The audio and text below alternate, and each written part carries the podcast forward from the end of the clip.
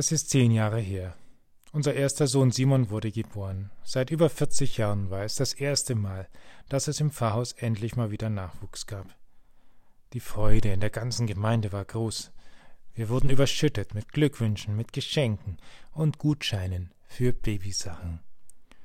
Sogar eine stärkende Hühnersuppe wurde für die erschöpfte Mama vorbeigebracht. Man hat's bei den Gemeindegliedern gemerkt. Die Freude blitzte aus allen Knopflöchern. Ich stelle mir vor, so ähnlich muss das bei der Geburt des kleinen Johannes gewesen sein, dem Sohn von Elisabeth und Zacharias. In dem Bibelwort für heute aus Lukas 1 heißt es, Elisabeths Nachbarn und Verwandten hörten, dass der Herr große Barmherzigkeit an ihr getan hatte und freuten sich mit ihr. Das ist schön, wenn sich Menschen noch von Herzen mitfreuen können, wenn anderen Gutes widerfährt. Echte Freude ist so wichtig, wenn sie nicht vermischt ist mit Neid, Hintergedanken oder eigener Trauer. Es ist wichtig, dass wir auch mal ganz beim anderen sein können, ohne immer bei uns selbst und unseren Themen zu sein. In der Seelsorge nennt man das Übertragung, wenn man die eigene Situation und die eigenen Themen in das Leben des anderen hineinvermengt.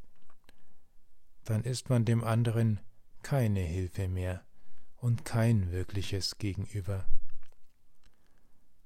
Den Nachbarn und Verwandten von Elisabeth gilt es und gelingt es, ganz bei ihr zu sein und sich mitzufreuen. Im Neuen Testament steht einmal der Satz Freut euch mit den Fröhlichen und weinet mit den Weinenden. Vielleicht ist die Adventszeit eine gute Gelegenheit, mal ganz beim anderen zu sein und Freude und Leid wirklich miteinander zu teilen.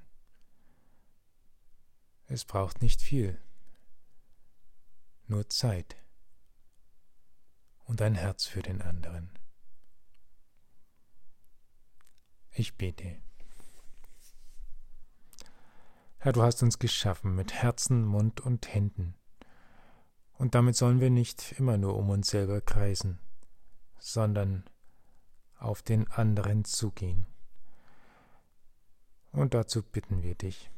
Schenk uns Mut, aufeinander Schritte zuzugehen, schenk uns Gelegenheiten und schenk uns Zeit, dass wir wirklich auch schauen, wer um uns herum uns braucht. Dazu hast du uns beauftragt. Und lass uns dann Menschen sein, die wirklich eine Hilfe sind. Wir bitten dich, befähige uns, auch füreinander einzustehen, in der Gemeinde, in der Familie oder wo auch immer. Wir danken dir, dass du darauf deinen Segen legen wirst. Wir beten gemeinsam wie du uns zu beten gelehrt hast. Vater unser im Himmel, geheiligt werde dein Name, dein Reich komme, dein Wille geschehe, wie im Himmel so auf Erden. Unser tägliches Brot gib uns heute, und vergib uns unsere Schuld, wie auch wir vergeben unserem Schuldigern. Und führe uns nicht in Versuchung, sondern erlöse uns von dem Bösen, denn dein ist das Reich und die Kraft und die Herrlichkeit in Ewigkeit. Amen. Und der Herr segne euch und behüte euch. Der Herr lasse leuchten sein Angesicht über euch und sei euch gnädig. Und der Herr erhebe sein Angesicht auf euch und gebe euch Frieden.